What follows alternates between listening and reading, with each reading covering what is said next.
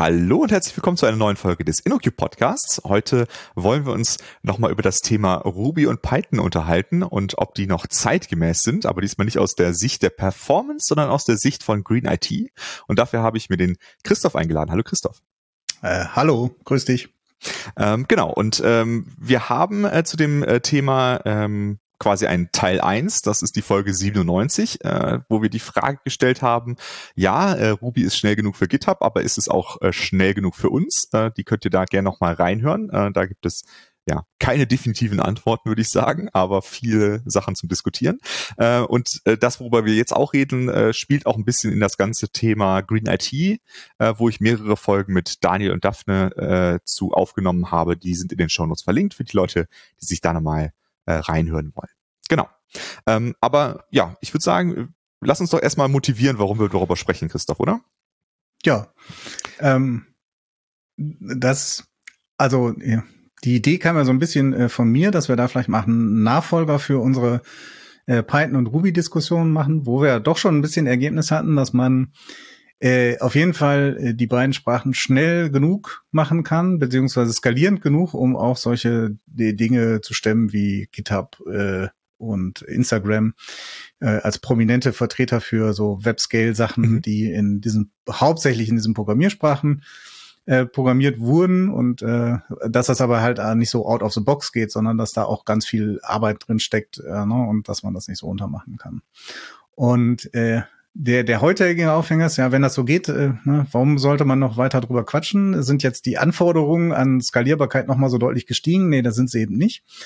Aber wir, wir haben jetzt, äh, müssen uns ja auch zunehmend, äh, eigentlich müssen wir das schon sehr lange, tun es aber wahrscheinlich nicht lang genug, äh, mit anderen Dingen äh, beschäftigen in der IT. Ne? Und das hast du angedeutet mit den Folgen über die Green IT, äh, mit äh, Daniel und Daphne, dass wir uns auch so ein bisschen über Energieeffizienz unterhalten müssen. Und ähm, da, da hatte ich ja gesagt, ja, äh, Ruby und Python sind jetzt vielleicht skalierbar genug, aber vielleicht sollte man sich auch mal über deren Energieeffizienz äh, unterhalten und schauen, äh, wie es überhaupt mit den Programmiersprachen aussieht. Ähm, ist das ein Thema für Green IT?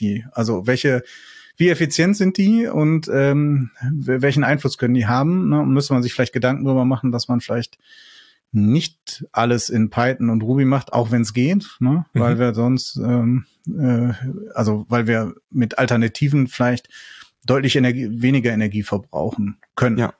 ja. Das soll das Thema sein, glaube ich. Genau, genau so ist es. Und ähm, ich glaube, wir sollten vorher auch nochmal ähm, klarstellen, also wir reden hier vor allem über den Stromverbrauch, also ganz, ganz zentral, äh, weil das für uns so ein Proxy-Wert für den CO2-Ausstoß ist. Ja, also klar, ähm, da gibt es auch noch andere Dinge, die CO2 ausstoßen. Aber uns geht es ja vor allem darum, äh, all die Systeme, die wir haben, verbrauchen Energie. Dafür muss Energie zur Verfügung gestellt werden. Die ist aktuell nicht vollständig grün und auch eher zu einem kleinen Teil grün. Äh, und äh, umso mehr Energie wir brauchen, umso mehr äh, Windkraft und Wasserkraft und so weiter brauchen wir auch. Und irgendwo ähm, müssen wir uns da einfach einschränken. Das heißt also, Energie zu sparen äh, ist ein Thema für Nachhaltigkeit. Und das heißt, wir diskutieren das so ein bisschen aus dieser Sicht. Also für uns, wir konzentrieren uns da auf den Stromverbrauch, äh, weil das so der, ja, einfacher zu messen ist als der CO2-Ausstoß direkt. Äh, das ist so die, die eine ähm, ja, Kaviat, über den wir sprechen. Und der andere ist, wir sind halt beide Webentwickler ähm, und das ist unser Fokus. Das heißt, wir sprechen vor allem über Webanwendungen, aber einige Dinge, über die wir sprechen, sind auch für andere Arten von Anwendungen durchaus ähm, anwendbar. Ne? Aber das ist einfach so unser Fokus, Christoph, oder? Ah, ah, absolut. Also die, äh, wenn wir über die Programmiersprachen und deren Effizienz sprechen, äh, dann bleibt das für alle gleich, wo wir die anwenden, ne? alle Anwendungsszenarien. Allerdings sind die Kontexte halt anders und dann kann man sehen, okay, äh, wie ist zum Beispiel dann der Verbrauch anteilig oder so. Der wird sich unterscheiden von dem, der irgendwie im Embedded-System eine Anwendung macht, als wie wir beide, die wir vielleicht eine Webanwendung machen. Ne? Trotzdem genau kann das auch für diejenigen äh, Personen, die im anderen Kontext unterwegs sind, ja auch eine wichtige Information sein äh, und ein Entscheidungskriterium. Ähm, wie sieht's denn mit der Effizienz aus? Ne? Das, ja. Äh, ja. Die Einordnung davon, die müssen dann die Leute dann halt selber machen, wenn die in anderen Kontexten sind. Das können wir halt nur, wir beide nur fürs Web machen. Genau. Und äh, manchmal ist es ja tatsächlich auch so, dass es eine Diskussion darüber gibt, äh, implementiert man etwas als eine Webanwendung oder als eine Desktop-Anwendung. Das ist mittlerweile quasi. In meiner Beobachtung fast immer kommt dann Webanwendung bei raus, ne? aber das ist ja nicht zwangsläufig so. Man könnte Dinge ja durchaus auch als eine Swift äh, äh, macOS-Anwendung schreiben oder so. Ne? Also das ähm, ist ja auch eine Option, darüber sprechen wir dann später auch. Äh, absolut, äh, vielleicht noch mal. absolut. Genau. Und einfach um das nochmal einzuordnen, weil das, glaube ich, ähm, ja, vielen auch nicht so klar ist, wo wird da eigentlich Strom verbraucht, bevor wir ähm, dann jetzt auf die Programmiersprache eingehen, einfach nochmal um den Kontext so ein bisschen zu sehen. Wenn wir jetzt also eine, eine Webanwendung bauen, äh, gibt es ja verschiedene Teile, die ähm, Strom verbrauchen. Einmal haben wir den Client, der auf unsere Webanwendung zugreift. Dann haben wir den Server, ähm, und dazwischen ist aber auch noch jede Menge Leitung. Und eine Sache, die ich auf jeden Fall immer wieder beobachte, ist, dass die Leitung unterschätzt wird, weil die so unsichtbar ist. Also man denkt einfach irgendwie, ja, kleine Server sind miteinander verbunden, jetzt ist alles gut, aber die Leitung verbraucht sehr signifikant Strom, weil das ist nicht einfach eine Leitung, sondern sehr, sehr viele verschiedene Geräte, die Daten hin und her schieben und äh, Router und Switches und was auch immer, äh, die alle Energie verbrauchen. Das heißt also, wir sollten uns immer darüber bewusst sein, dass alles, was wir an ähm, Traffic verursachen, auch ähm, massiv Energie verbraucht. Ähm, und äh, wir sollten uns natürlich auch darüber bewusst sein, dass sowohl Client als auch Server Energie verbrauchen. Das heißt, auch wenn wir jetzt zum Beispiel uns entscheiden, bestimmte Prozesse auf den Client auszulagern, dann sind die vielleicht nicht mehr auf unserer Stromrechnung als die Person, die die Webanwendung schreibt, aber der Client verbraucht die Energie ja trotzdem. Also das hat sich nicht geändert. Ähm, das heißt also, das müssen wir auch im Hinterkopf behalten. Ähm, wenn wir jetzt ein bisschen den Fokus auf Server setzen, ist es so, ähm, so ein klassischer Server, ähm, wo verbraucht der seine Energie? Ähm, der Hauptteil der Energie wird von der CPU, dem Motherboard und der Grafikkarte verbraucht. Ähm, früher war es so, dass die CPU am meisten verbraucht hat. Mittlerweile, je nachdem, was man für eine Grafikkarte hat, ist das nicht mehr so, sondern die Grafikkarte verbraucht äh, mehr Strom, ähm, weil äh, die, bei den CPUs so ein bisschen der Trend hingeht zu dieser Aufteilung in Performance und Efficiency Cores. Das heißt, wir haben zwei verschiedene Arten von Kernen in unseren Geräten. Äh, die einen sind dafür da, wenn wir jetzt super viel Performance brauchen äh, und die anderen sind wesentlich runtergetaktet, brauchen weniger Strom ähm, und ähm, haben halt weniger Performance, aber sind für die meisten Aufgaben ausreichend. Und dadurch sehen wir so ein bisschen den Trend, dass äh, moderne Computer, äh, egal ob Server, Smartphones oder was auch immer, äh, weniger Energie verbrauchen in, in, der CPU. Und bei der GPU ist das, ist dieser Trend noch gar nicht zu, zu sehen. Also da können wir das nicht sehen, die verbrauchen eher mehr Energie. Und dasselbe gilt halt für irgendwelche ML-Coprozessoren oder sowas, die halt relativ hohe Stromverbrauch haben. Wir haben dann in den Shownotes eine äh, Seite, die das so ein bisschen aufschlüsselt für so einen typischen Desktop-Computer. Ähm, interessant dabei ist auch, dass der RAM und die SSD verbrauchen sehr, sehr wenig Strom also ein Bruchteil von dem, was CPU, äh, Motherboard und Grafikkarte verbrauchen. Ähm, das heißt, aus dieser Perspektive kann man das fast vernachlässigen. Und wichtig ist auch, ob ich jetzt ein 8 GB ähm, RAM-Riegel habe oder ein 32 GB RAM-Riegel, ist äh, vom Stromverbrauch fast irrelevant. Also das ist kaum messbar, was da der Unterschied ist. Ähm, das heißt also, da äh, aus diesem Aspekt her ist äh, der RAM-Verbrauch nicht so entscheidend ähm, im Gegensatz zu dem CPU-Verbrauch. Wichtig dabei festzuhalten ist auch, dass CPUs auch in Ruhe ähm, Strom verbrauchen und zwar relativ signifikant. Ungefähr äh, 40 Prozent von ihrem Maximum verbrauchen sie schon in Ruhe. Ähm, die meisten CPUs, das ändert sich jetzt langsam auch durch diese Efficiency Cores. Da müsste man dann halt nochmal gucken, wie jetzt da die Zahlen sind. Aber null ist es auf jeden Fall nicht. Ne? Ähm, das äh, kann man, glaube ich, festhalten. Ähm, genau, das einfach mal so als Einordnung. Das heißt also, wenn wir unsere Computer betrachten, da geht es, wenn wir über den Stromverbrauch sprechen, viel um die CPU und GPU-Zyklen, die wir ähm, verbrauchen, um zu gucken, was wie viel braucht unsere Anwendung an Strom.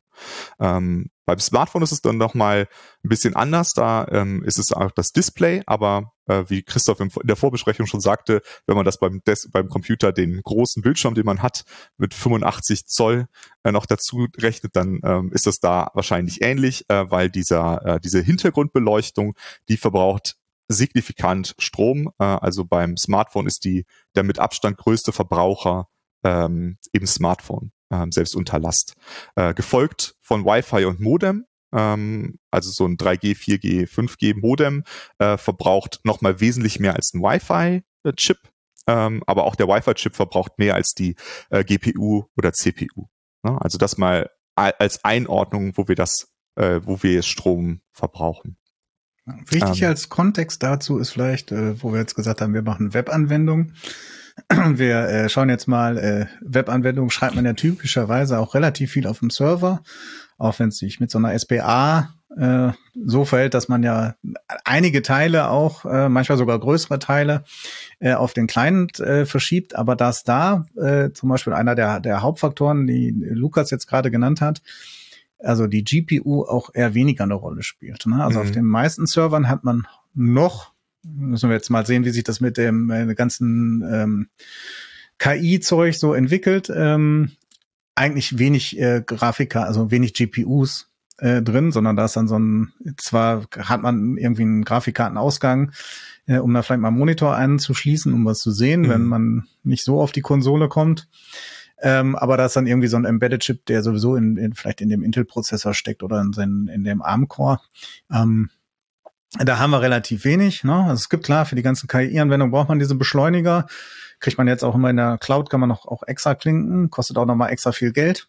ähm, aber jetzt so für die äh, normale Webanwendung haben wir das eher nicht und auch mhm. nicht unbedingt auf dem Client. Klar, es gibt Webanwendungen, die irgendwie 3D-Visualisierung machen, die verbrauchen das wahrscheinlich auch. Aber wenn wir jetzt so von äh, so einer Enterprise-Anwendung angehen, die äh, irgendwie ein paar Daten äh, so hin und her schiebt, so also typische CRUD-Anwendungen, ich glaube, das ist immer noch ein Großteil der Webanwendungen, ja. äh, die es so gibt. Äh, da ist das eher weniger so der Fall, dass man, äh, dass die GPU da wirklich dominant ist, sondern ja, das ist dann definitiv. CPU und natürlich auch Netzwerk, wie du gesagt hast, und also der, der unsichtbare Teil. Ähm, klar, und ihr müsst das für euch, wenn ihr das hört und der sagt, ja, wir machen jetzt aber hier äh, Machine Learning die ganze Zeit, natürlich entsprechend auch einordnen. Ne? Dann braucht mhm. ihr wahrscheinlich, viel, müsstet ihr viel mehr auf die GPUs achten, als, als wir das jetzt vielleicht äh, innerhalb dieses äh, Podcasts machen. Absolut, genau. Und ähm, klar, ne, das sind jetzt eben da Dinge, das hast du schon angedeutet, wie äh, Machine Learning und so weiter, die das eventuell äh, verändern. Da kommen ja auch zum Beispiel Browser-APIs dazu, die das äh, ermöglichen, auf die GPU zuzugreifen, wie WebGPU. Ähm, das könnte tatsächlich das ein bisschen verändern, aber ich stimme dir in deiner Ein Einschätzung zu, das ist wahrscheinlich eher ein kleiner Prozentzahl der Webanwendungen, die das benötigen. Die meisten zeigen Text, Tabellen, Bilder und so weiter an und nicht so viele hm, GPU Canvas oder äh, ML-Dinge im, im Browser. Aber ob sich das auf dem Server ändert, das steht, glaube ich, noch ein bisschen offen. Ne? Wie viele Leute jetzt da irgendein Machine Learning Modell auf dem Server laufen lassen werden, kann ich jetzt nicht einschätzen. Ähm, ich glaube, die Use Cases sind beschränkt, aber das ist dann nochmal ein anderes Thema für eine andere Folge. das ähm, ist immer der Unterschied zwischen dem, was wir alle gerne mal machen wollen, was technisch interessant ist und was wir wirklich tun. Ne? Alle wollen in, in, Rust äh, programmierte Machine Learning Modelle äh, machen, ne? also neu, neu, neue Programmiersprache, neu, neue interessante Sachen wie KI und in Wirklichkeit äh, verschieben wir Versicherungsdaten in genau. Tabellen. Exakt. Ähm, genau, also, also wir, wir glaube ich, wir können festhalten, so aktuell, zum, zumindest zum aktuellen Zeitpunkt ist es so, ähm, wenn wir über den, den Energieverbrauch unserer Webanwendungen sprechen auf dem Server, dann sprechen wir vor allem über CPU-Zyklen und äh, auch auf dem Client ist es hauptsächlich das. Ne? Also klar, CSS läuft jetzt mittlerweile auch viel auf der GPU, aber ähm, da ist auch vor allem CPU-Zyklen. Ähm, das heißt, wir können uns jetzt nochmal Programmiersprachen angucken, wie viel CPU verbrauchen die denn so? Und was braucht das denn an Strom? Und was hast du dazu rausgefunden, Christoph? Ja, also äh, selber habe ich dazu gar nicht so viel rausgefunden, ähm, sondern äh, ich habe recherchiert und rausgesucht, was es dazu gibt. Und äh, ein Paper, ähm, das hatte ich auch noch so im Hinterkopf, das ging mal so vor ein paar Jahren so durch die IT-Medien äh, oder durch die Blogs, die ich lese. Ob das durch die Medien ging, weiß ich gar nicht. Ähm, das ist von äh, Forschern aus äh, Portugal. Äh, das heißt Energy Efficiency Across Programming Languages. Das ist von 2017. Das verlinken wir auch äh, in den Show Notes. Und da hat man sich ähm, das ähm, verschiedene Programmiersprachen angeguckt, äh, eine ganze Reihe, die man dann auch noch äh, nach verschiedenen Kriterien unterteilt hat. Also äh, einmal sind es kompilierte äh, Programm, ähm, äh, also Programmiersprachen, die äh, kompilieren zu nativen Code oder sind es interpretierte Programmiersprachen, ne, so wie Python und Ruby. ähm, die wir im anderen Podcast besprochen haben. Ähm, und dann auch noch die, die, ähm, das Paradigma, also imperative Programmiersprachen, objektorientiert, funktional. Dann gibt's noch ein Paradigma, das heißt das Scripting, das so ein bisschen verschwommen, weil Scripting Languages, äh, also Programmiersprachen konnten in der Kategorie Scripting Language eingeordnet sein, aber auch dann in funktional, imperativ äh, oder objektorientiert. Ähm, ja, hm ist vielleicht auch gar nicht so äh, ganz so wichtig auf jedes Detail und äh, jede Definition. Ne? Kann man da nicht immer mit einverstanden sein. Äh, wichtig sind die Ergebnisse, die dann später halt geclustert rauskommen und äh, die dann einen deutlichen Trend zeigen. Und ja, es, also um diese Programmiersprachen ging es und wie hat man denn dann versucht, das zu messen? Das hat man dann auf einem standardisierten PC gemacht mit einer Intel-CPU und mit so einem Intel-Programm, was den Energieverbrauch äh, messen kann, deshalb auf dieser standardisierten Intel-CPU äh, und äh, hat dann die ähm, Aufgaben aus dem äh, Great Computer Language äh, Shootout oder ja heutzutage heißt das anders, das ist das äh, Computer Benchmark äh, Language Game oder so. Das verlinken wir dann auch noch in den Show Notes, ist aber auch in dem Paper, selber verlinkt. Ähm, die Aufgaben daraus, das sind hauptsächlich algorithmische Probleme, hat man dann äh, genommen und äh, dann gemessen halt, wie viel ähm, äh, also wie die Performance war, also die Laufzeit, wie lange hat das gedauert, äh, dieser, das jeweilige Problem zu lösen, dann äh, wie viel Speicher wurde verbraucht und ähm, wie viel Energie wurde verbraucht. Und dann versucht dann natürlich die Korrelation herzustellen. Ne? Also die These ist, die auch relativ einleuchtend ist, dass äh, desto äh, performanter das Programm ist, also desto weniger Laufzeit, desto weniger Energie wird verbraucht. Ähm, das korreliert auch sehr stark. Es gibt da ein paar Ausreißer, äh, wo manchmal äh, Programme doch energieeffizienter sind, obwohl sie langsamer sind. Das kann ganz unterschiedliche Ursachen haben, zum Beispiel das Ausnutzen von irgendwelcher Spezialhardware äh, oder von überhaupt von Teilen der CPU, die vielleicht nicht so energielastig sind, aber dann länger brauchen und so. Ne? Aber insgesamt ist die Korrelation sehr stark. Ja, und genauso zu der Korrelation wie viel Speicher verbrauche ich denn ähm, und äh, wie viel Energie verbrauche ich. Und da hat sich das äh, äh, eins ergeben, also zwei, wenn wir das jetzt mal grob zusammenfassen, ne? jeder kann das Paper auch nochmal nachlesen, um jedes Detail zu wissen. Also der Energieverbrauch äh, korreliert sehr stark mit der Performance und äh, der Speicherverbrauch korreliert zwar auch äh, mit dem Energieverbrauch, aber in der Gesamtschau ist die CPU-Performance halt 90, circa 90 Prozent verantwortlich. Gibt es auch kleine Schwankungen, auch je nach dem Benchmark und nach Sprache. Mhm. Und äh, die, der, der, der Speicherverbrauch nur zu 10 Prozent. Ne? Deshalb mhm. ist leider meine, einer meiner Lieblingsprogrammiersprachen Go, der Platz zwei bei der Speichereffizienz hat, insgesamt nicht ganz so gut. Mhm. Aber ähm, na gut, das ist was anderes. Äh, die persönlichen Präferenzen.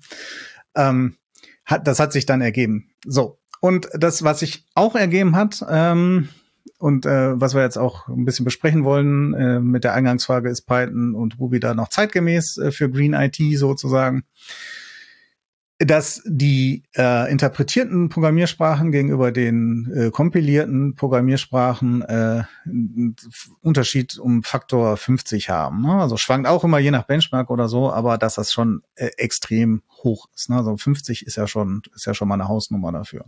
Mhm. Und ganz vorne waren dann äh, C, äh, Rust, äh, Ada, C++ und Java.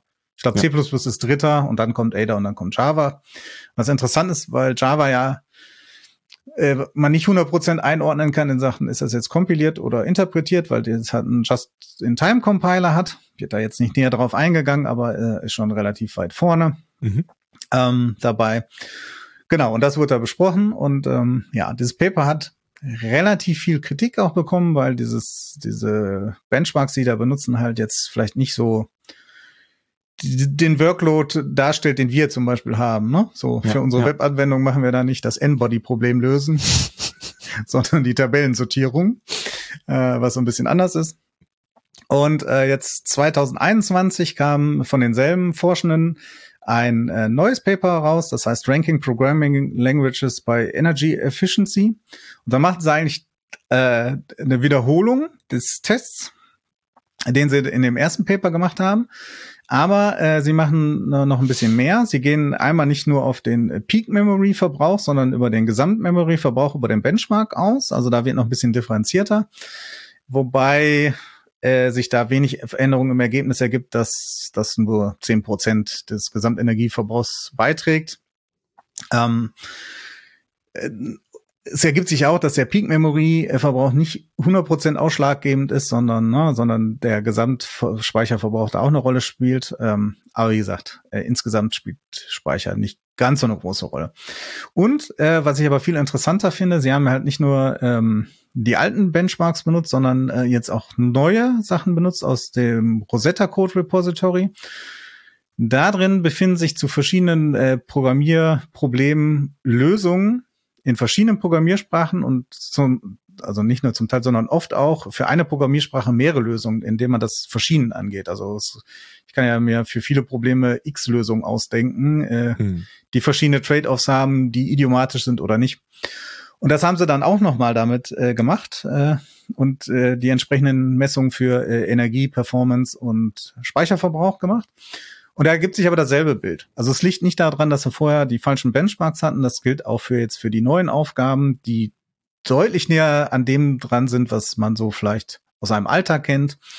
Äh, und äh, da die Ergebnisse bestätigen sich halt. Und die Reihenfolge hat sich auch nicht wirklich groß geändert. Klar, es gibt so Verschiebungen von Programmiersprachen vielleicht so um ein, zwei äh, äh, ähm, Plätze in der Reihenfolge, aber Trotzdem stehen wieder C, Rust, C++, Ada und äh, Java vorne und hinten stehen halt Ruby und Python äh, mhm. so auf den letzten Plätzen noch mit Perl und Lua und also äh, so reinen Scripting äh, Languages. Aber auch so Sprachen wie Erlang zum Beispiel. Erlang auch, hinten. ja. Erlang ist auch sehr weit hinten. Ne? Also ja. ist auch ganz äh, schlecht. Auch im Speicherverbrauch noch mal extra schlecht. Ähm, ja, genau. Und äh, ja, und dann kann man sich jetzt halt überlegen, hat das eine Auswirkung auf unseren Arbeitsalltag. Ne? Also äh, vielleicht sollten wir, wenn wir zweckgehen von der Skalierung, äh, das nächste GitHub vielleicht dann doch nicht darin schreiben, weil es geht, sondern vielleicht, weil wir doch irgendwie sowas wie Green IT machen wollen, äh, Energie sparen, Umwelt schonen, äh, ob man sich nicht da doch überlegen könnte, ich nehme jetzt eine andere Programmiersprache. Ne? Mhm. Da muss man halt sehen, welche das ist. Und das ist ja auch nicht ohne Trade-offs. Ne? Also jetzt nur zu sagen, äh, ja, jetzt nehmen wir die und verbrauchen weniger Energie, äh, heißt ja nicht, dass sich nicht die ganzen anderen Umstände, die ich habe, äh, da nicht auch ändern können. Ne? Definitiv. Sollten wir mal gucken, wie welche welche Faktoren da jetzt eine Rolle spielen ja. bei der Wahl. Genau, also ich glaube, sind erstmal ähm, zwei Dinge, die ich dazu zu festhalten äh, würde. Das eine ist, ähm, was, was ich auf jeden Fall interessant finde, so aus der, in der Ruby-Welt äh, war ja eine der Sprachen, wo viele Leute irgendwie hin wollten, ist irgendwie äh, Elixir, was ja quasi Erlang ist. Ähm, und auch zu, zu JavaScript Node äh, sind ja relativ viele gewechselt. Äh, und wenn man jetzt auf dieses Ranking allein guckt, ähm, ändert das an der Gleichung gar nichts, ne? weil all diese Sprachen sind in dem alleruntersten Segment. Ähm, das heißt, ob ich jetzt Erlang mache, Ruby, Node, Python, äh, ist nicht relevant, ne? weil die sind alle eher in dem letzten Drittel der energieeffizienten Sprachen in dieser Messung.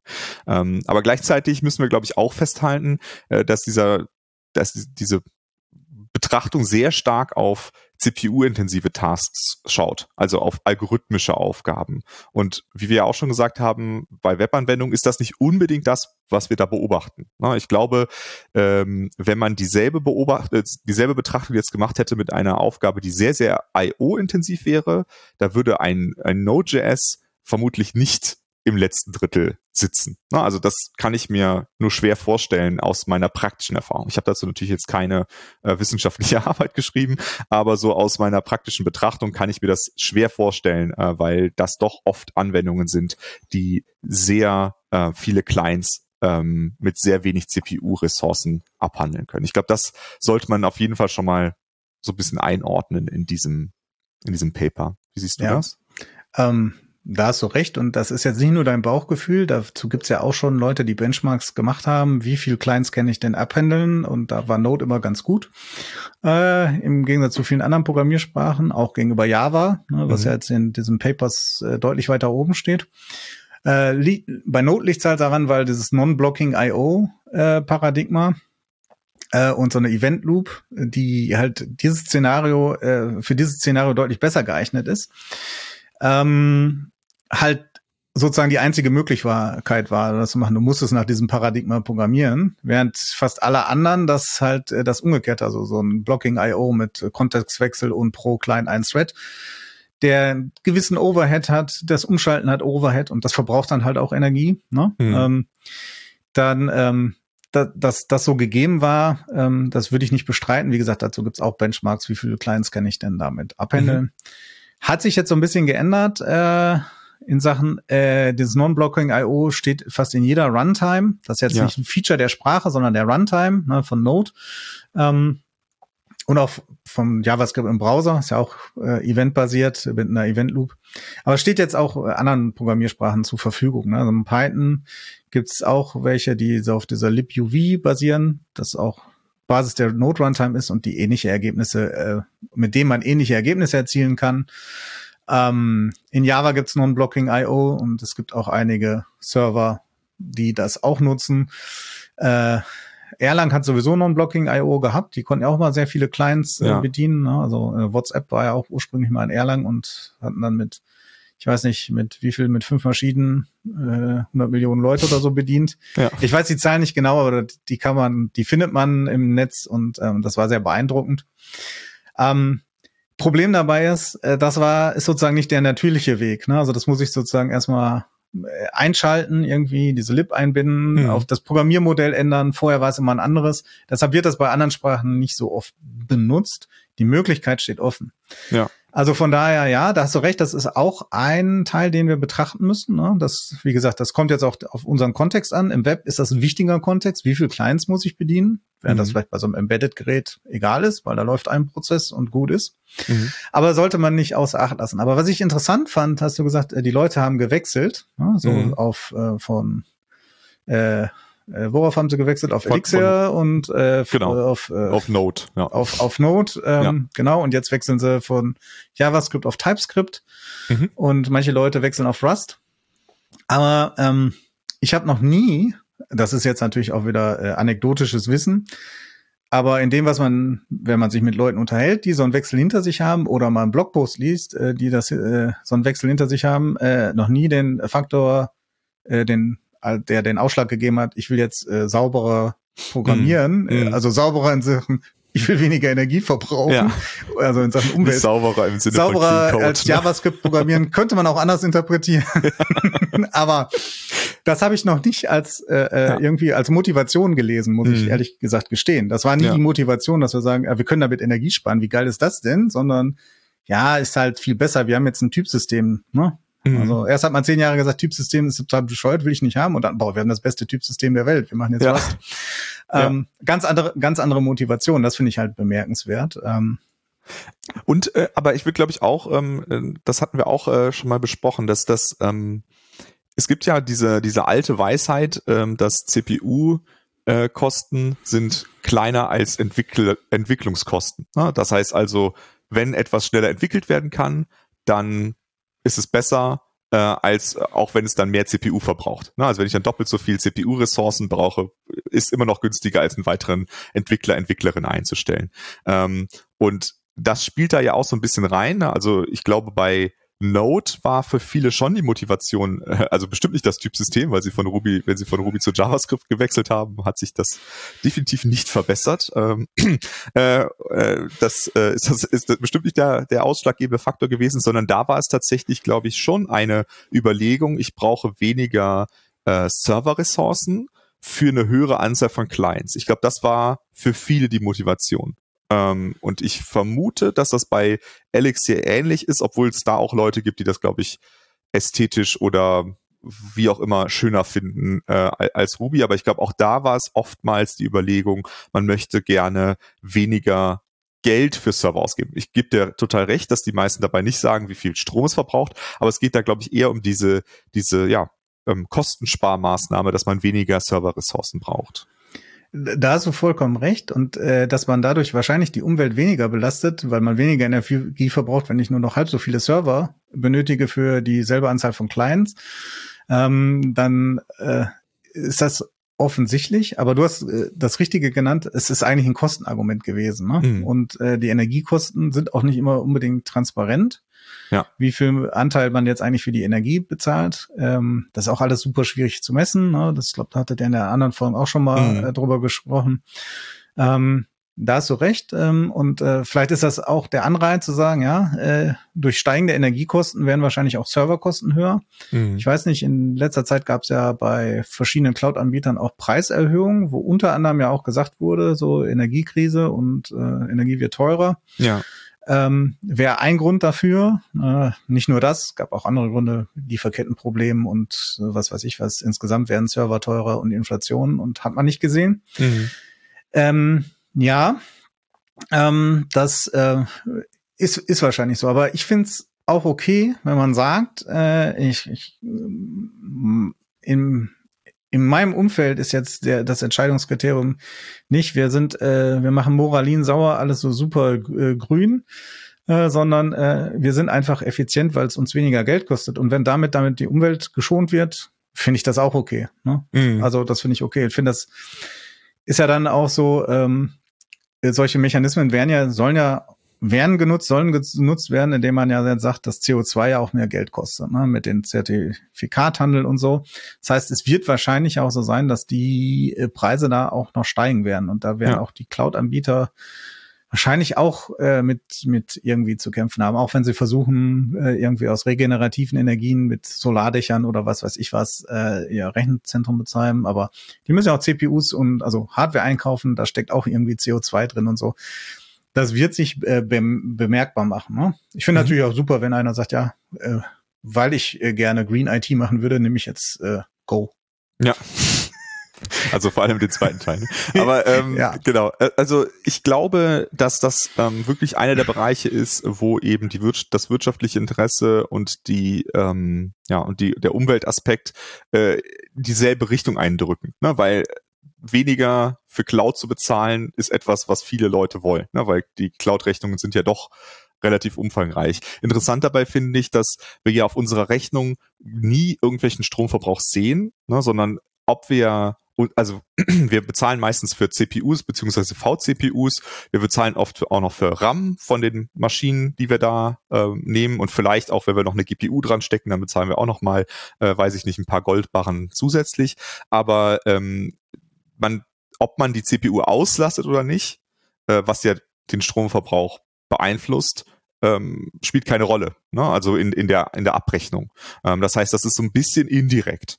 Da, wenn der Cloud-Anbieter merkt, okay, die Stromkosten unseres Rechenzentrums steigen, dann müssen wir das jetzt auf die, äh, die Kunden umlegen, dann kriegen wir es indirekt dadurch mit. Ne? Aber wir bezahlen, zumindest kenne ich jetzt keine Cloud, äh, wo man irgendwie pro Strom bezahlt. Ne? Also das sehe ich jetzt. Ja, also nicht, direkt ja. den Strom nicht. Also wenn ja. man so nach CPU-Zeit, die verbraucht wird, bezahlt und so ein flexibles Modell hat und sagt, na, es wird auch mehr CPUs äh, äh, provisioniert, sozusagen, ähm, da merkt man das schon. Ne? Also dass, wenn man effizienter ist, äh, dass man Kosten spart und Energie gespart wurde in irgendeiner Form, aber direkt ausweisen kann einem das keiner. Ne? Das sind, ja. ähm, ist halt das allgemein das Problem in Sachen Green IT, viele Sachen ist halt super schwer zu messen irgendwo. Mhm. Ne? Ähm, aber das soll für mich nicht heißen, dass man nicht sagen kann, äh, man äh, tut dann nichts. Ne? Das war ja. ja auch so ein, wir haben ja im Vorgespräch äh, ein bisschen drüber diskutiert. Ne? Also ja, wir haben, du hast es in der Einleitung genannt äh,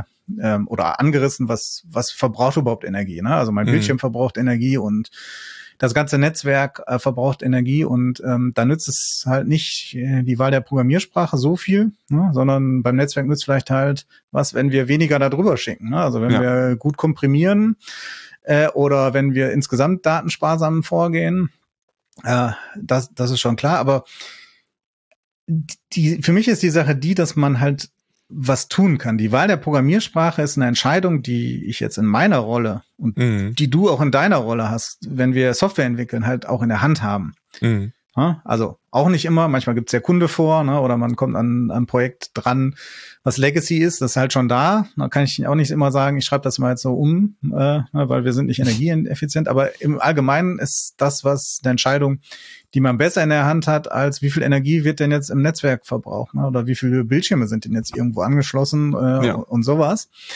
Und ähm, auch wenn es vielleicht nur einen kleineren Teil ist, äh, man hat da eine Wirksamkeit äh, dabei ne? und es muss auch gar nicht so viel kosten. Ne? Also wenn man jetzt sagt, wir, wir nehmen jetzt, äh, fangen ein neues Projekt an und wir haben die Wahl zwischen drei Programmiersprachen, äh, weil das können die Leute, ne? können, mhm. können, also gibt immer externe Faktoren, die die Auswahl auch machen, das können die Leute.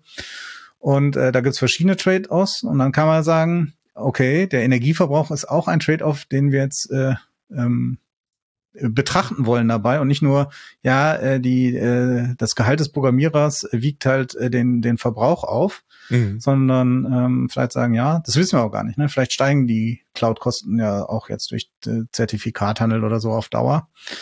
Ähm, da können wir auch was machen. Ne? Also ja. das äh, und das, weil man es direkt in, in der Hand hat, finde ich, das ist halt auch ein wichtiges Thema. Ne? Weil ja. man kann ja, man kann ja nicht sagen, äh, ne, irgendwo ja lassen wir alles weg, sondern überall, wo man handeln kann, sollte man auch versuchen, dann irgendwie zu handeln. Definitiv. Da, da stimme ich dir absolut zu. Also ich hatte ja in der Folge 114 äh, mit Daniel über nachhaltige Architektur im Web äh, gesprochen. Da waren ja auch andere Sachen, wo wir auch direkten Einfluss drauf haben. Ne? Also machen wir etwas aus dem CDN, machen wir es aus dem Rechenzentrum und so weiter, äh, wo wir als ähm, Entwickler, Entwicklerin und Architekten, Architektin auch Einfluss drauf haben. Ne? Also es gibt mehrere Bereiche, wo wir Einfluss drauf haben. Was für ein Bildschirm die Leute benutzen, ist kein Teil davon. Und wie lange die Software-Patches für iOS eingespielt werden, können wir auch nicht beeinflussen. Ne? Da haben wir ja. überhaupt gar keinen Einfluss drauf.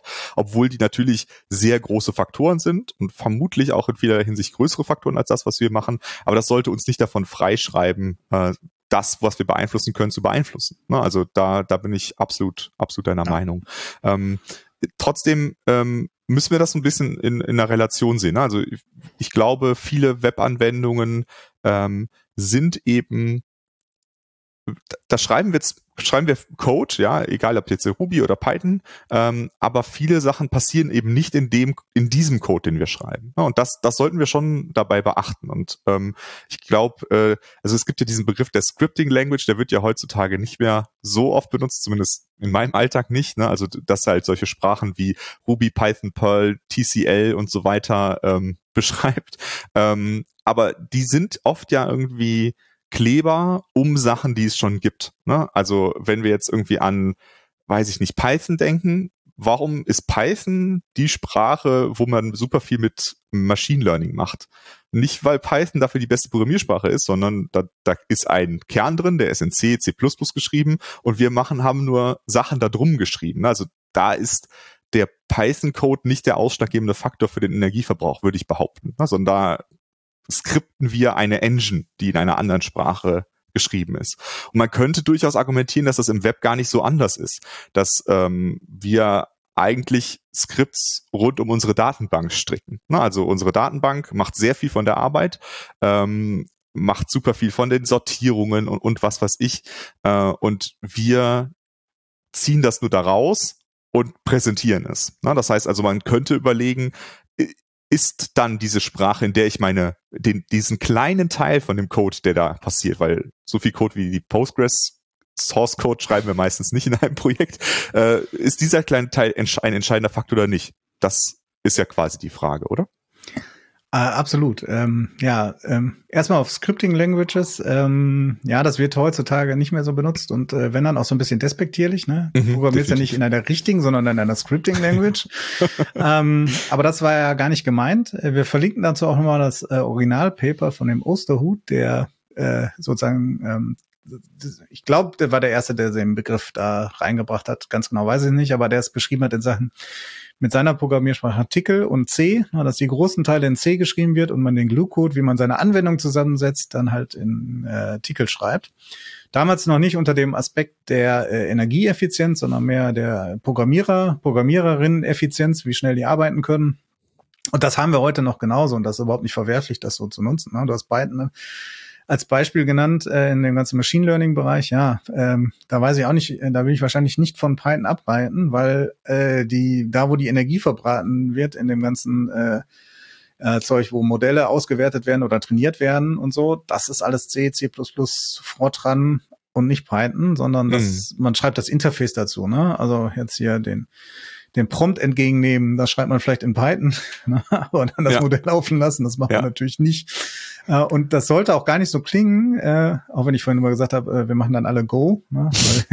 ich hatte einen kleinen Bias-Hub äh, in Sachen Go, dass man jetzt Python und Ruby gar nicht mehr benutzen sollte. Ne? Das ähm, hast du gesagt, ja, also bei, du hast das Beispiel genannt der Datenbank, ja. Da muss man halt sehen, welchen Trade-off wollen wir denn da haben, weil keiner will auch eine Architektur haben, wo die ganze Logik in der Datenbank liegt. Also wo mhm. man damit Stored Procedures nur noch arbeitet, weil mhm. das halt eine Wartbarkeitshölle ist und nicht gut testbar ist und, und so weiter. Sondern da, da muss man halt sehen, aber was kann ich machen? Zum Beispiel äh, sortieren. Das hatten wir im Vorgespräch gesagt. Das ist eine super Option, die die Datenbank wahrscheinlich viel besser machen kann als wir. Äh, wo man vielleicht auch noch Daten sparen kann, indem man sagt, wir wollen nur die Top 10 und äh, liefern nicht 1000 Ergebnisse, sortieren dann und schneiden dann äh, die äh, äh, alles unterhalb der Top 10 ab. Ne? Da, ja. da kann man natürlich ganz viel äh, äh, machen und sagen, ja, wir benutzen das äh, trotzdem noch. Ähm, was mir dazu einfällt, ist noch, äh, dass man auch immer sehen muss, ähm, was in den Papers nicht so ist, da wurde ja nur die Laufzeit betrachtet. Aber, also, nehmen wir mal das Beispiel Rust oder C++. Die haben ja unglaublich lange Kompilierzeiten. Da wird auch Energie verbraten. Und wenn ich jetzt die Homepage äh, für meinen Fußballverein mache, äh, da kann man vielleicht auch Interaktionen machen, sich fürs Turnier anmelden oder sonst was. Also es ist nicht rein statisch, sondern wir haben da irgendwie äh, eine Django äh, Python Applikation oder eine Rails Applikation von mir aus. Ähm, da gilt ja das Gleiche. Aber die ruft dann, wird dann irgendwie äh, im Monat äh, 100 Mal abgerufen, also dreimal am Tag im Schnitt. Äh, da könnte ich mir vorstellen, reines Bauchgefühl nie gemessen, dass vielleicht es sich nicht lohnt, äh, äh, das in Rust zu schreiben, weil die Zeiten für die Kompilation und die Energieverbrauch mhm. höher ist als die dreimal, wie das ausgeführt wird. Ja. Gerade wenn sich das viel, ähm, wenn man viel daran rumspielt. Ne? Also wir sind ja heutzutage zum Glück nicht mehr so, dass wir sagen, wir machen Deployment alles halbe Jahr, ne? Mhm. sondern äh, wir deployen vielleicht jeden Tag und machen hier mal was bunt und da mal was schön äh, und so. Und ähm, da muss man halt äh, schauen, ne? brauche ich immer irgendwie so ein Full Rust C++ Bild oder schicke ich den einfach äh, hier den, den Quelltext drüber und das wird dann beim nächsten Aufruf einfach neu interpretiert. Ne? Und ja. äh, kommt ganz viel dazu, Testausführungen und was weiß ich was. Und auf dem CI-Server habe ich regelmäßige Durchläufe jede Nacht und wird neu kompiliert. Ähm, das kann man nicht ganz so eindimensional sehen, dass man sagt, äh, wir betrachten nur die Laufzeit. Ne? Mhm. Ähm, da muss man schon differenzieren. Aber wenn wir jetzt sagen, ja, für GitHub war schnell genug und auch für Facebook, also für Instagram, die haben wahrscheinlich so viel Abrufe, dass die Laufzeit total dominiert und nicht ja, die, die, ja. die Bildzeit. Ne? Ähm, da muss man das sehen. Und ähm, es geht in dieselbe Richtung, wie du sagtest, mit den Datenbanken oder kann ich jetzt Non-Blocking IO machen oder nicht. Ne? Da, da ist halt, was wir am Anfang gesagt haben, die Zuhörenden, die müssen den Kontext für sich finden, ne? Sondern ja. äh, das, wir wollen kein, kein Verbot von irgendwelchen Scripting-Languages machen, auch weil sie vielleicht total ineffizient sind, aber dann drei Prozent meiner Gesamtkosten, Energiekosten einnehmen. Muss ja, man einfach absolut. so sehen. Absolut. Ähm, also ich, ich glaube auch, dass ähm, wenn man eben seine, seine Anwendung betrachtet, dass, ähm, dass es selten die richtige Lösung ist, zu sagen, ich baue die jetzt vollständig in Rust oder so. Ne? Also ähm, der auch da wird das nicht seine Vorteile überall so ausspielen können, ne, sondern das sind eben gerade die Pfade, wo wir CPU-intensive Tasks haben. Also ich kann mir gut vorstellen, dass es viele Webanwendungen gibt, die jetzt vielleicht in Ruby oder Python geschrieben sind, wo es dann irgendwie, da gibt es ein so ein Ding, das macht eine super komplizierte Berechnung. Vielleicht macht das irgendwie einen, äh, einen Pfad finden auf einer Karte oder es macht, äh, weiß ich nicht, ein Ranking. Also das hatte ich zum Beispiel mhm. in einem Kundenprojekt. Da war eine wichtige Aufgabe, die Suchergebnisse auf einem ganz komplexen Ranking-System zu sortieren die man auch nicht ohne weiteres immer alles in der Datenbank abbilden konnte. Ähm, und da kann man sich dann eben überlegen, wo sollte dann dieser CPU-intensive Code stattfinden. Ein Punkt ist eben die Datenbank. Vielleicht ist es dann wirklich okay, daraus eine Stored Procedure zu machen, ne, weil das ist einfach das Schnellste, weil sonst müssen wir zu viel Daten zwischen unserer Anwendung und unserer Datenbank hin und her schaufeln. Und selbst bei Go wäre das dann vielleicht keine gute Idee, weil wir dann einfach zu viel Traffic erzeugen. Ähm, Oder gibt es vielleicht einen guten Grund zu sagen, hey, dieses Ding, das sollte jetzt wirklich in Rust geschrieben sein oder in Go oder was auch immer, ähm, weil das eben CPU verbraucht. Aber das Ding, was einfach nur ein bisschen Daten aus der, aus der Datenbank rausnimmt, daraus ein schönes HTML baut und an den Client schickt oder JSON oder was auch immer, äh, das ist vielleicht nicht der Punkt, wo sich das so sehr lohnt, ne? dass, äh, dass wir da so viel äh, CPU-Zyklen sparen dadurch, dass wir statt Ruby Rust oder Go benutzen. Ja, ich glaube, das ist schon so und ich glaube, das ist eine ähnliche Argumentation wie zu überlegen, welche Sachen können wir an ein Reverse Proxy auslagern, weil der darin vielleicht besser ist. Also keine Ahnung, ganz blödes Beispiel, der liefert, äh, wer liefert mit seinem Ruby Code die äh, CSS-Dateien selber aus. Das sollte vielleicht lieber der Nginx oder der Apache machen, weil der kann das sehr, sehr gut. Ne? Also warum, da, da brauche ich das auch nicht in Rust neu zu schreiben. Das macht gar keinen Sinn. Dafür gibt es eben schon existierende Komponenten. Und ich glaube, das ist so ein Modell, äh, mit dem ich mich gut anfreunden kann. Zu sagen, ähm, überleg nochmal, in welchem Bereich ist, ist das entscheidend. Und ich finde, das ist gerade auch, wenn man sich für, für JavaScript, also in JavaScript gibt's ja eigentlich nur Non-Blocking Environments auf dem Server, egal ob das jetzt Nodes, Dino oder Bun ist, das ist ja alles äh, Non-Blocking IO. Und die sind ja besonders schlecht darin, wenn man ähm, CPU-intensive Aufgaben ausführt, weil das eben immer diesen Single Thread blockt. Das hat eben andere Auswirkungen.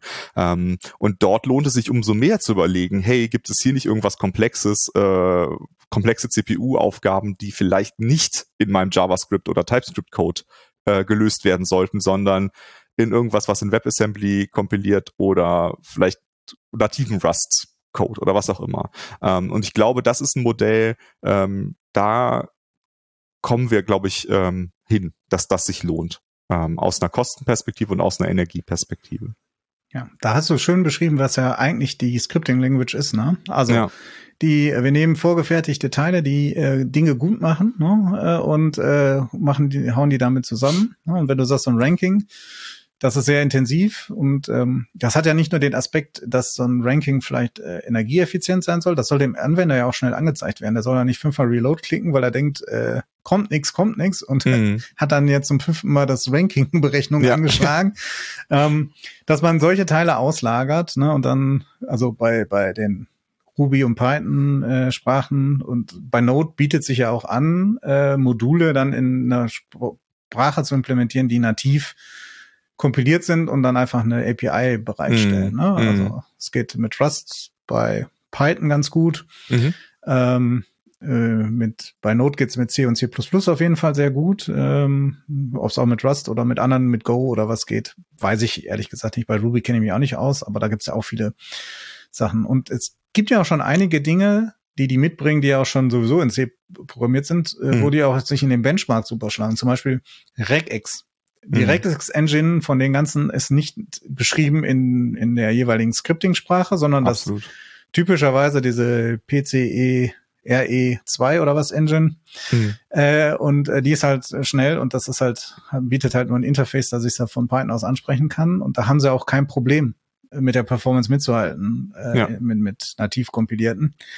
Ähm, das sollte man auf, äh, auf jeden Fall beachten und äh, irgendwie mitnehmen, ne, dass man das machen kann. Ich sehe nur eine gewisse Schwierigkeit da drin, dass man sagt, ja, wir setzen, wir nehmen jetzt halt, äh, wir nehmen jetzt Ruby. Ja, und wir kennen A, an so einem Anfang des Projekts vielleicht auch gar nicht so die Anforderungen an, ja. an das. Und wenn es dann soweit ist, äh, ja, schreiben wir jetzt wirklich äh, eine Erweiterung in Rust. Das ist halt nicht so einfach. Ne? Also das mhm. ist dann schon ein schwierigerer Task. Da muss ich jemand haben, der Rust kann.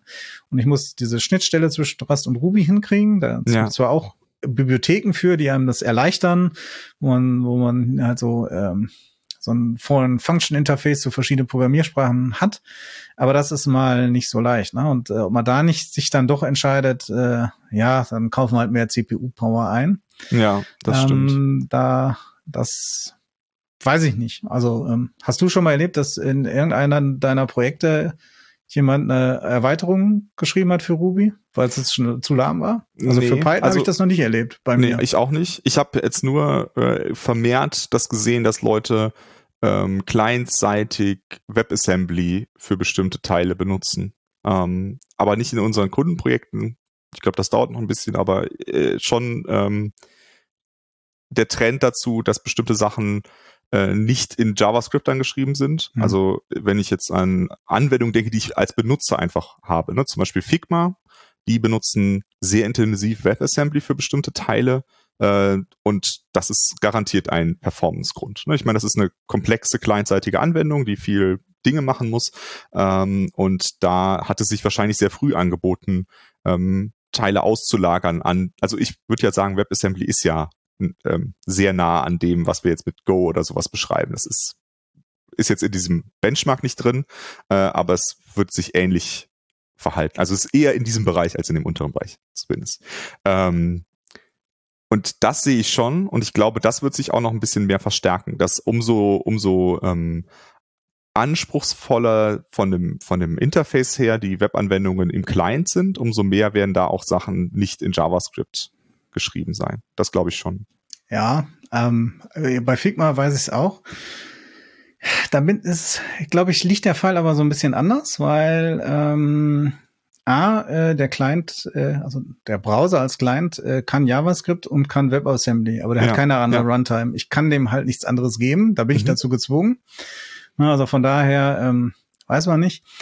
Das andere ist, ist es leicht, WebAssembly zu erstellen mhm. äh, dabei. Also es ist ein Compilation-Target. Äh, ne, ähm, ist, ist, ist, also ist auch schwieriger, als wenn ich jetzt nur JavaScript oder TypeScript machen würde, aber es ist schon einfacher als, glaube ich, eine native Erweiterung für so eine Scripting-Sprache zu schreiben. Ne? Ja. Ähm, dafür gibt's halt schon das Tooling. Da liegt das, ja, ähm, ist, ist, ist anders gelagert, hat aber ähnliche Effekte, glaube ich. Ne? Mhm. Ne? Ähm, mhm. Und ob WebAssembly so schnell ist, äh, das müssen wir mal gucken. Ja, ja. Ich glaube, dazu müssen wir mal eine Folge machen überhaupt über WebAssembly. Ne? Das ist für Gerne, mich ist das ja, ja äh, wir haben jetzt äh, wir schreiben C++ und führen es dann aus, aber in der Hälfte der Geschwindigkeit, äh, die wir vorher hatten, weil wir es in der WebAssembly kompiliert ja. haben, äh, ist das so gut oder nicht?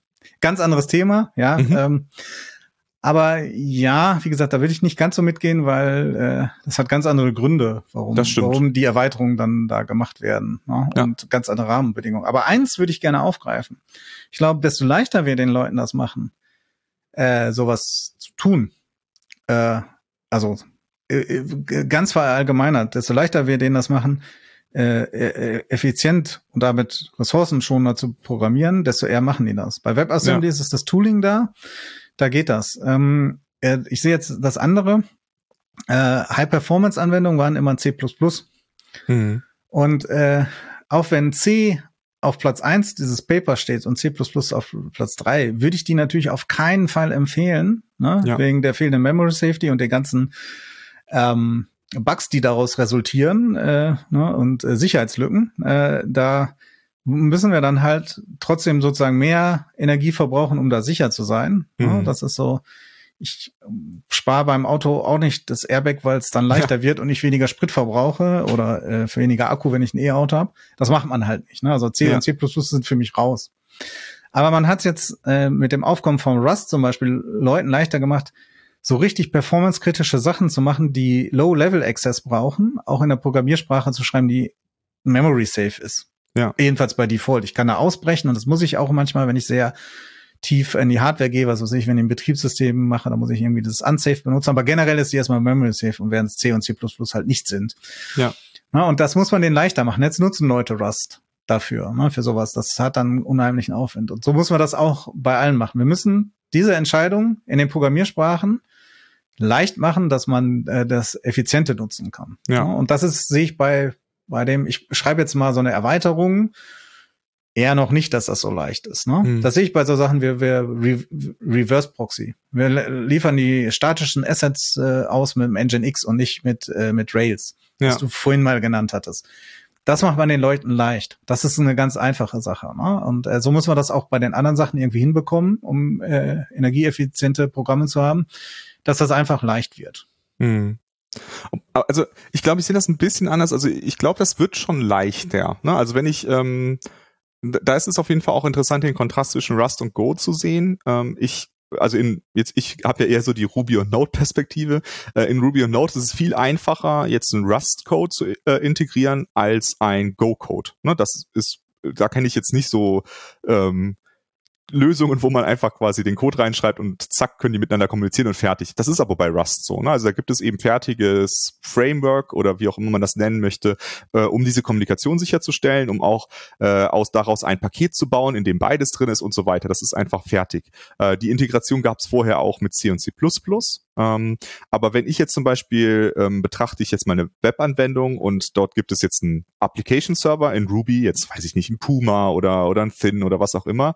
Bei denen ist es so, dass der HTTP-Parser in C geschrieben ist. Ähm, den hat irgendwann mal jemand geschrieben, der wird einfach von Webserver zu Webserver weitergetragen äh, in, in der Ruby-Welt. Ähm, und ich persönlich käme nie auf die Idee, zu diesem C-Teil irgendwie eine, eine Code beizutragen, ne? weil ich mir nicht zutraue, den hm. Memory Safe zu bauen. Also ich wüsste, traue mir das selber nicht zu, obwohl ich natürlich C irgendwie in der Uni mal gemacht habe, aber wesentlich mehr nicht. Ne? Ähm, würde ich mir das nicht zutrauen. Wenn das aber jetzt Rust-Code wäre, dieser Code, der den HTTP-Server macht, dann ist die Barriere für mich niedriger ne, als die, wo es in C oder C++ war, weil ich da eben äh, ein höheres Vertrauen drin habe, dass bestimmte Fehler mir nicht passieren können. Ne? Ähm, und ich glaube, dass das schon sich ändert gerade, dass eben solche Sachen, wo es früher wirklich nur war, entweder du bist jetzt irgendwie so ein C, C++ Guru oder du kannst halt in diesem Teil nichts beitragen. Ähm, das ändert sich schon, weil die Barriere von Rust ist nicht so hoch wie die Barriere von C und C++, meiner Meinung nach. Äh, absolut. Äh, ich glaube, du hast mir gar nicht widersprochen, okay. sondern äh, das äh, sehe ich auch so, äh, mhm. alles.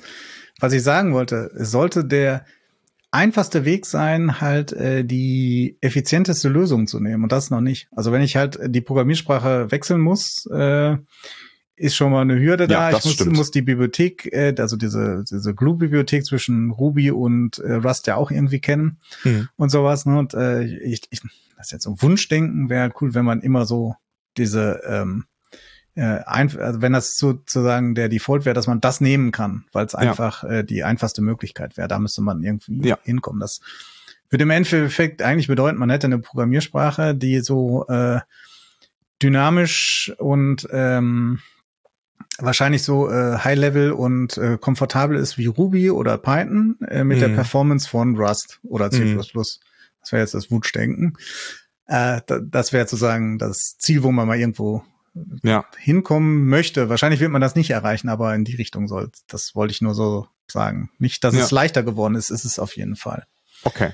Gut, ja. dann sind wir uns wahrscheinlich doch einig. Ja, also es, es, gibt ja so eine Sprache, die heißt Crystal. Äh, das ist ja, die so, sieht aus wie Ruby, aber ähm, ist kompiliert und die ist auf jeden Fall wesentlich schneller, aber die kommt in solchen Benchmarks selten vor, weil die nicht genug Verbreitung hat, um äh, das da wirklich zu betrachten. Und ich hatte jetzt auch noch keinen äh, noch nicht genug Vertrauen in diese sehr, sehr kleine ähm, Programmiersprache, um die jetzt in einem ernsthaften Kundenprojekt einzusetzen. Also dafür ist es mir dann doch ein bisschen ähm, zu wenig verbreitet, sage ich mal. Aber ich glaube, da passieren noch äh, Dinge. Ich glaube, dass ähm, das dreht sich jetzt noch so ein bisschen. Ähm, ich glaube, ein, ein letzten Aspekt, den wir vielleicht noch aufgreifen sollten, äh, ist vielleicht noch die, die Frage von irgendwie mobilen Anwendungen ähm, oder auch ähm, ja, Anwendungen, die jetzt mit Web Technologien gebaut sind, die man früher in einem als Desktop-Anwendung geschrieben haben, weil da sehe ich durchaus mehrere Aspekte. Also ich nehme jetzt nochmal äh, ein Figma ähm, als Anwendung, mit der ich äh, ja, UI, ähm, UIs entwerfe. Ja.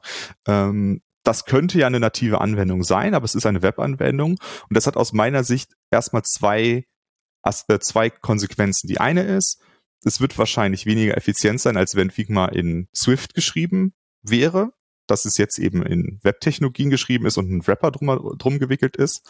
Und das andere, und das finde ich auch eine äh, Sache, die ist irgendwie so selbstverständlich geworden, dass wir das manchmal vergessen, ähm, es ist viel mehr auf dem Netzwerk, was da passiert. Na, also wenn ich eine statt einer nativen Anwendung eine Anwendung habe, die jede einzelne Sache, die ich mache, an den Server schickt, auch wenn da jetzt viel lokal passiert, aber trotzdem ist es ja ein Konzept bei Figma oder auch bei Pitch, diesem ähm, ja, äh, Präsentationsprogramm oder bei äh, Google Drive oder wie auch immer das der Word-Prozessor von Google heißt, da ist es ja so, dass alles, was ich schreibe, wird an den Server geschickt. Ja? Und das basiert ja auf dieser Idee, dass wir irgendwie ko kollaborativ an allem arbeiten und dafür ist das ja auch klasse, ne? aber in der Realität schreiben die meisten Leute ihr Word-Dokument doch alleine äh, und ähm, da ist das gar nicht so notwendig, dass jetzt wirklich quasi jede Sekunde auf dem, auf dem Server landet. Klar, man möchte ein Backup haben, man möchte dafür sorgen, dass wenn jetzt mein Computer ähm, kaputt geht oder in den See fällt, dass es dann alles irgendwie auf dem Server ist. Voll, vollständig verständlich. Aber ähm, dieses, dieses blinde, wir bauen alles als Server Anwendung, die einfach nur so ein Kostüm angezogen bekommt, das sehe ich schon kritisch und das sehe ich jetzt auch mehr in den Developer-Tools, äh, wo man jetzt irgendwie sowas wie GitHub Code Spaces hat, äh, wo dann eben das VS Code nicht auf dem eigenen Computer läuft, sondern auf dem Server. Ähm, das sind alles Sachen, die erzeugen erstmal wesentlich mehr Netzwerktraffic und auch das verbraucht Energie. Und diese Energie ist einfach sehr unsichtbar. Ähm, und ich weiß, das hat jetzt nicht direkt was mit der Programmiersprache zu tun, aber es, die spielt eben auch dort rein. Ne? Wenn ich jetzt mich stattdessen dafür entscheiden würde, äh, eine in GNOME eine Rust GTK-Anwendung zu schreiben oder in auf macOS eine Swift-Anwendung, äh, dann hätte ich andere an anderen Energieverbrauch, als ich das jetzt habe. Und da ist eben die Motivation ganz stark die, äh, Kosten zu sparen. Und da läuft, läuft es eben nicht wie bei diesen anderen Themen, die wir jetzt besprochen haben, nicht gleich das Businessinteresse und das Energieverbrauchsinteresse, weil das Businessinteresse, drei Clients zu bauen, gegenüber einem Client zu bauen, ist ganz klar, ich baue einen Client, äh, einen Client und den rappe ich nur in verschiedenen Plattformen. Ja, die, ich glaube, die Programmiersprache äh, spielt, äh, könnte da eine Rolle spielen, äh, tut sie aber aus dem genannten Grund von dir jetzt nicht, weil ich muss äh, anstatt drei Anwendungen äh, oder vier Anwendungen, wenn ich noch Mobile-Plattformen mit reinnehme, halt nur noch eine äh, schreiben. Ich würde das aber gerne trennen von dem, von diesem kollaborativen Aspekt. Das wird immer auf dem Server gemacht und äh, erzeugt Netzwerk-Traffic, mhm. ja, ähm, kann man haben, aber das hätte ich vielleicht auch gerne bei einer nativen Anwendung, dass ich so einen Online-Modus einschalte und mhm. sage, äh, ich mache jetzt gerade mit dem Lukas äh, das Vorbereitungsdokument für den äh, Podcast äh, und wir äh, editieren das zusammen oder ich bin in dem Offline-Modus. Und genauso kann ich bei so einer äh, Anwendung äh, wie Figma äh, und hat man nicht gesehen Miro und so, die eigentlich ja nur ein verkappter Browser sind, ne? typischerweise Electron. Ähm, äh, das kann ich auch offline machen. Mhm. Ich muss das nicht online machen. Trotzdem habe ich damit äh, ein eine Runtime gewählt und eine Programmiersprache, die jetzt wahrscheinlich äh, um Faktor 10 oder Faktor 5 weniger effizient ist, als wenn ich äh, auf macOS Swift benutzen würde oder ich, ich weiß nicht, auf äh, Windows nimmt man wahrscheinlich dann C Sharp. Ja. Ähm, auf Linux weiß ich nicht, äh, welch, welches man nutzen würde. Wenn es nicht immer C oder C sein muss, die wollen wir vermeiden wegen der Memory Safety. Ja. Aber ich kriege wahrscheinlich eine effektivere Programmiersprache und eine effektive Runtime hin, weil der Browser geht dann äh, ja zu meiner Runtime, um dann alles da, also zum Beispiel für die GUI, um alles darzustellen und äh, man hat dann immer noch diese Zwischenschicht dazwischen, was meine Runtime theoretischerweise nativ könnte und ähm, ja, ich würde mir wünschen, das wäre anders. Äh, mhm. Ich sehe aber den Kostenaspekt für die für die Firmen, also drei oder vier Anwendungen zu pflegen, kostet halt deutlich mehr Geld. Und die Kosten in Sachen Energieverbrauch, die verlagere ich ja nicht, äh, die verlagere ich ja weg von mir. Ne? Also das ist auf dem äh, PC des Endanwenders, der Endanwenderin. Äh, die brauchen halt mehr Speicher und eine bessere CPU, damit äh, Figma äh, vernünftig läuft ja, oder Miro oder whatever er so in Elektronen und Co. programmiert ist. Und auch der Netzwerktraffic wird nicht bezahlt von denen, äh, nicht unbedingt, je nachdem, mhm. wenn ich es in der Cloud gehostet habe, vielleicht schon manchmal, aber ähm, äh, Großteil des Energieverbrauchs wird halt vielleicht oder wahrscheinlich auch nicht von denen bezahlt, ähm, die das Programm herstellen. Ne? Also, ja, das ähm, stimmt. Von daher, ich weiß, warum das so ist. Ich würde mir das aber anders wünschen. Ne? Also, ähm, du hast VS Code genannt, äh, auch lokal das laufen zu lassen, verbraucht halt unglaublich viel Ressourcen, wenn man sich das mal anguckt. Ja. Das wird, also die wissen das, das wird, wird besser oder so. Aber ich glaube, da ist eine generelle Limitierung drin, weil man halt, man startet irgendwie einen Browser, um einen Editor zu machen, ne? ja. anstatt einen Editor zu nehmen. Ja. Ähm, ja, ähm, ich weiß nicht, was man da machen kann. Ne? Ähm, wahrscheinlich eher wenig, weil das ist dann ökonomisch echt schwierig. Wir bräuchten wahrscheinlich die Elektronsteuer, die, die da irgendwie was macht, um die externen Kosten wieder an die, die sowas verbocken, äh, zurück zu verlagern. Aber das ist natürlich völlig utopisch. Ähm, ja, ja das, ähm, das funktioniert äh, nicht. Und ähm, wo du das sagst, ist mir auch noch eins eingefallen in Sachen Ressourcenverbrauch. Ähm, was auch in diesen Papers nicht behandelt wird. Äh, nein, doch, es wird behandelt, aber wo wir beide jetzt gesagt haben, das ist nicht so wichtig, der Speicherverbrauch. Ne? Mhm. Das macht nur zehn Prozent aus. Aber ähm, man, ein Aspekt, der dabei nicht behandelt wird, ist halt äh, ja vom Energieverbrauch, den ich jetzt zur Laufzeit habe. Aber wenn ich jetzt meinen äh, Rechner mit äh, 32 Gigabyte ausstatten muss, weil ich VS Code und Figma gleichzeitig laufen lassen will und nicht nur mhm. eins, weil die so viel Speicher verbrauchen, äh, dann wurden dafür auch irgendwie doppelt so viele DRAM-Chips hergestellt. Und ja. die sind jetzt ja auch nicht ohne Energie äh, aus der Luft entstanden, sondern da ähm, floss viel rein. Ne? Und wenn man da das sparen kann, schon die ganze Herstellung, weil wir insgesamt viel weniger Speicher verbrauchen, sollte man das nicht außer Acht lassen. Du hast ein schönes Beispiel äh, genannt und auch ein Fachbegriff, den ich so vorher nicht kannte für äh, Mobiltelefone, wo das gleiche Prinzip gilt. Ne? Also ja. dann ähm, Embodied Carbon meinst du? Genau. Ähm, mhm. Das äh, Du hattest auch eine Zahl, äh, wie, wie hoch der ist bei so einem Handy, weil man das halt äh, nach zwei Jahren typischerweise äh, Neues hat. Das liegt an vielen Gründen, typischerweise, weil die Verträge so lange dauern und da irgendwie eins inkludiert ist und man will ja schon das Neueste haben. Und auch weil die Hersteller vielleicht keine Updates mehr liefern oder äh, ähm, wie Apple zwar Updates liefert, aber Funktionen immer nur für die neuesten Gerätegenerationen freischaltet, auch wenn es wahrscheinlich nicht immer nötig ist. Mhm. Und ähm, ja, klar, das muss man auch differenziert sehen. Ne? Also Handys werden dann weitergegeben oder vielleicht auch gebraucht verkauft. Äh, aber trotzdem, ich weiß nicht, ob du die Prozentzahl äh, parat ja. hast für zwei Jahre. Das war unglaublich hoch. Genau, also der Embodied Carbon Anteil liegt zwischen 85 und 95 Prozent des CO2-Ausstoßes. Ne? Also das ist schon wirklich eine Hausnummer. Genau. Also das gilt jetzt für Mobiltelefone und ich glaube aber auch für äh, Elektronik äh, hier, Mikroelektronik, äh, Chips, äh, Speicher und so, den wir nicht herstellen, gibt's auch großes Potenzial, ja. was wir dann sparen. Ne? Und deshalb sollte man, auch wenn es jetzt für zur Laufzeit den Energieverbrauch nicht so signifikant äh, beeinflusst, schauen, dass wir halt nicht äh, so viel Energie verbrauchen, ähm, äh, so viel Speicher verbrauchen, weil dann kann halt mehr auf dem Desktop passieren, ne? mehr mhm. als, als VS Code.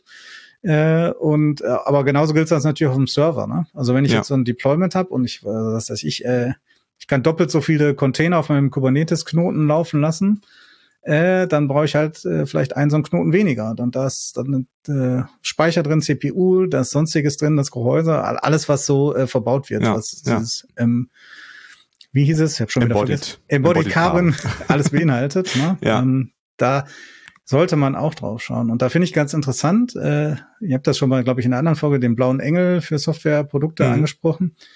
Da ist so dieser Effizienzanteil gar nicht so groß, aber da ging es halt darum, wie lange soll so eine Software halten. Also auch aus so einem fünf Jahre alten PC äh, ist da, glaube ich, der, der, der Referenzwert, dass das da noch vernünftig funktioniert. Also die haben andere Nachhaltigkeitskriterien ähm, dass das so ein Thema da ist. Ne? Und das gilt halt, wenn wir ressourcenschonend arbeiten, muss halt vielleicht die Hardware sowohl bei den Servern als auch bei den, den, den Clients äh, nicht so nicht so schnell ausgetauscht werden. Ne? Ja, und, ähm, ja. ja freuen sich die Leute auch, wenn sie sich nur noch alle fünf Jahre ein neues Notebook kaufen müssen.